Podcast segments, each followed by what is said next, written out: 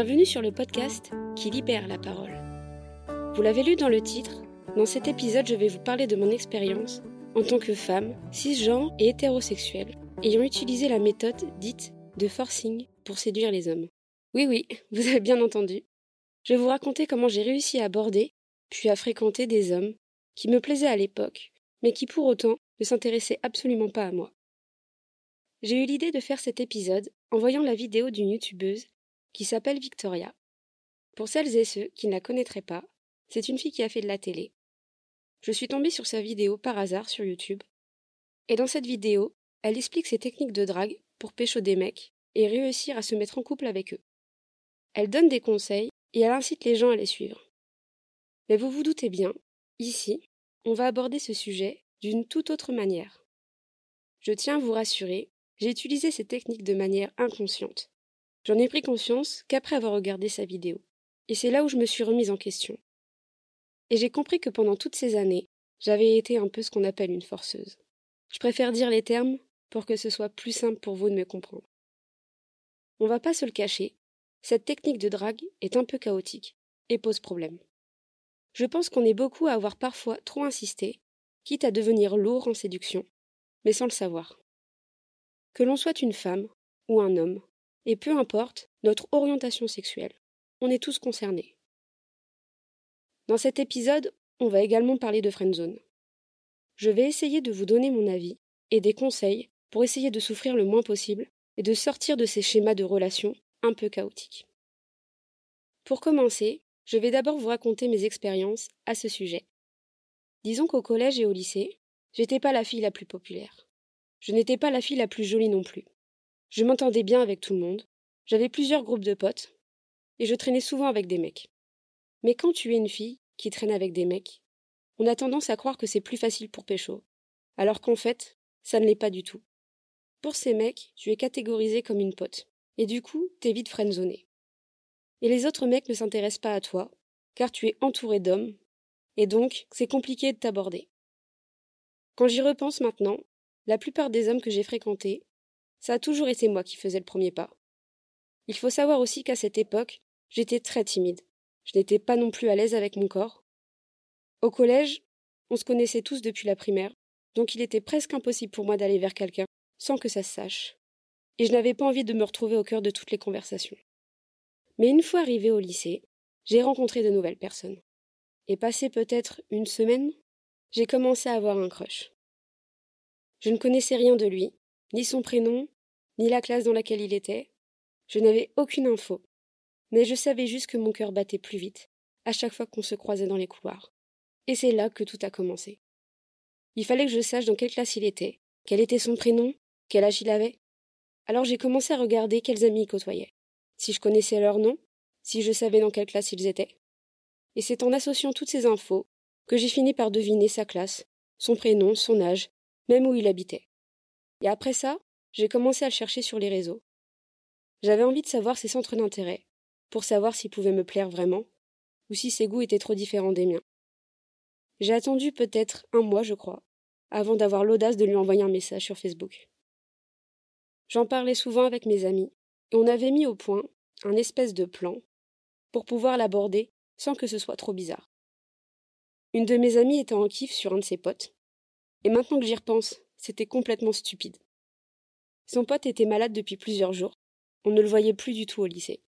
Et donc, avec mes amis, on s'est dit, bah pourquoi pas lui demander, au mec que j'aimais bien, pourquoi son pote était malade. Alors que cette personne, je ne la connaissais même pas. Mais lui, il ne savait pas que je ne le connaissais pas. Et c'est comme ça qu'on a commencé à se parler. Je me suis intéressée à lui et à ce qu'il aimait.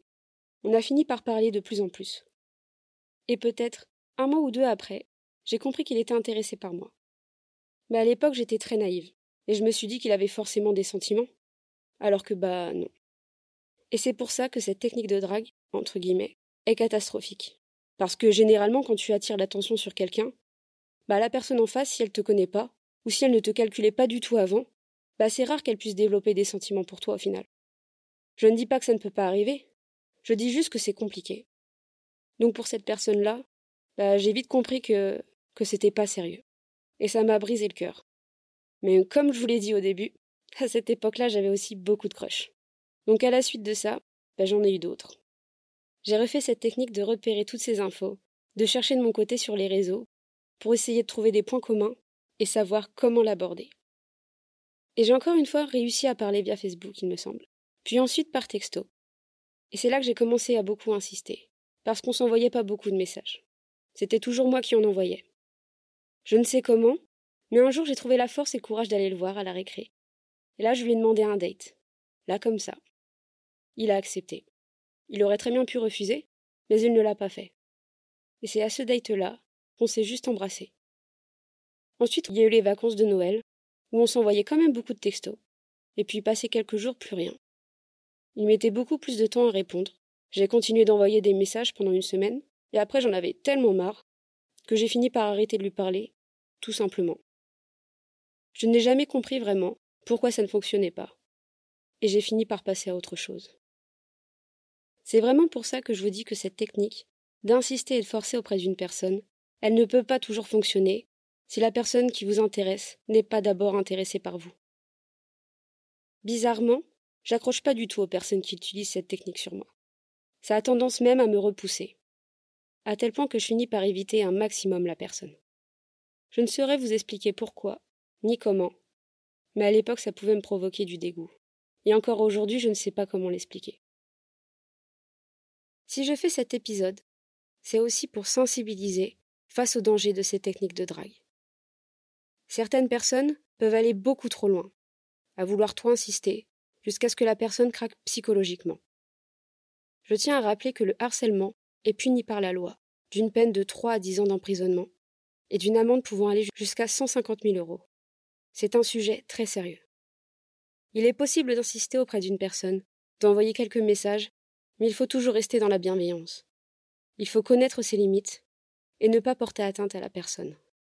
Si vous voyez que la personne en souffre, excusez-vous et juste arrêtez de le faire. C'est important de mettre des limites. Après, chacun est libre de faire ce qu'il veut, mais pour moi, par exemple, je ne trouve pas ça très glorieux de séduire une personne que l'on sait déjà être en couple. Je ne juge pas, mais c'est quelque chose que je ne ferai pas, et j'aimerais pas qu'on me le fasse. Par contre, ça m'est arrivé d'être dans une relation où la personne avec qui j'étais ne voulait pas être en couple, alors que moi, je le voulais. Pour ma défense, c'était une relation malsaine. J'en ai déjà parlé dans un autre podcast. Cette personne ne voulait pas être en couple, mais devant les autres, elle faisait comme si on était en couple, et elle assumait complètement cette image. Donc forcément, moi, au bout d'un moment, bah, je voulais qu'on soit en couple tout le temps, pas juste devant les gens. Du coup, j'ai insisté, mais ça ne s'est jamais fait. Et au final, j'en suis ressortie complètement détruite de cette relation. Mon conseil, si vous êtes dans une relation comme celle-ci, ou si simplement vous fréquentez quelqu'un qui ne veut pas être en couple, mais que vous voulez être en couple, je vous conseille de partir, le plus tôt possible. Plus vous restez, et plus vous allez souffrir. Dans sa vidéo YouTube, Victoria conseille aux personnes qui l'écoutent de jouer la personne détachée, de ne pas montrer ses sentiments, parce que selon elle, une fois que l'on montre ses sentiments, ça donne l'impression d'être acquis. La personne en face de nous peut facilement prendre le dessus et imposer ses choix face aux nôtres. Mais ce n'est pas une généralité. Les personnes que vous rencontrez dans la vie ne sont pas toutes des personnes qui veulent prendre le dessus sur vous. Elles ne sont pas toutes effrayées à l'idée de montrer leurs sentiments. Le fait de jouer la personne détachée, d'envoyer très peu de messages, ou d'attendre que la personne envoie un message pour parler, pour moi, c'est assez malsain. Il ne faut pas s'imposer des règles à tenir et à respecter du style C'est à l'autre d'envoyer un message. Ce n'est pas à moi de le faire. Pour séduire une personne, il faut rester soi-même. Il ne faut surtout pas en venir à un point où on se fait violence, où on s'empêche de faire des choses qu'on aimerait faire, ou de ne pas dire des choses qu'on aimerait dire, par peur que la personne nous juge ou ne comprenne pas. On dit aussi qu'il faut être drôle. Il faut se faire joli pour pouvoir plaire, qu'il faut montrer sa meilleure version de soi, montrer que l'on a confiance en soi, mais c'est faux. Faire semblant d'être quelqu'un d'autre, ou mettre en avant qu'une partie de soi, ce n'est pas montrer qui on est vraiment.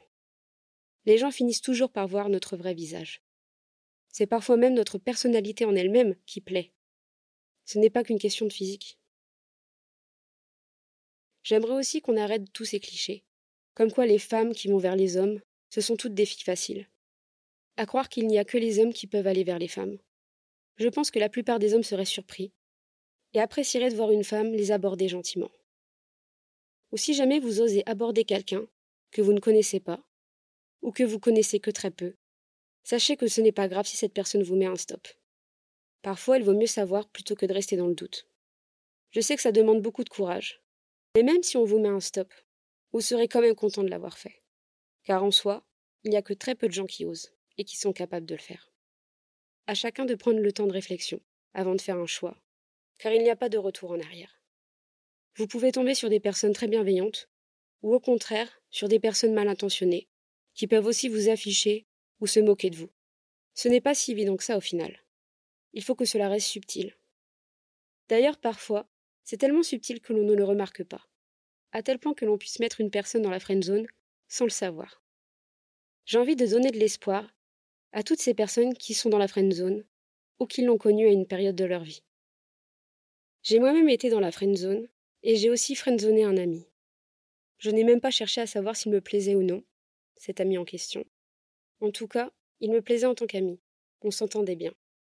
Il n'y avait pas d'attirance physique, aucune ambiguïté. C'était une relation très saine. Et pourtant, sans le vouloir, et sans le voir venir, une attirance a surgi de nulle part. J'ai compris que pendant des mois, j'avais refoulé des sentiments que je ne maîtrisais pas. En plus de ça, je n'avais aucune idée si ces sentiments étaient réciproques ou non. Mais j'ai quand même décidé d'envoyer un message, avec quelques subtilités.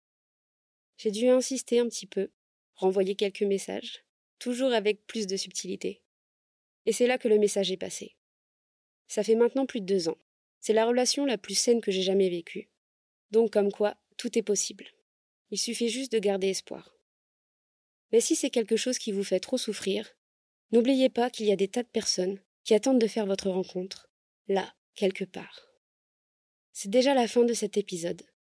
J'espère qu'il vous aura redonné espoir à tous celles et ceux qui sont un peu perdus en amour actuellement. Je pense à toutes ces personnes qui, comme moi, ont pu par moments un peu trop insister auprès des hommes des femmes.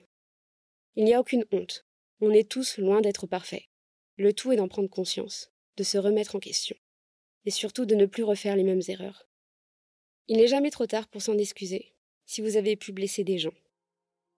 En attendant, prenez soin de vous et de vos proches. Et on se dit à très bientôt pour un nouvel épisode. Bisous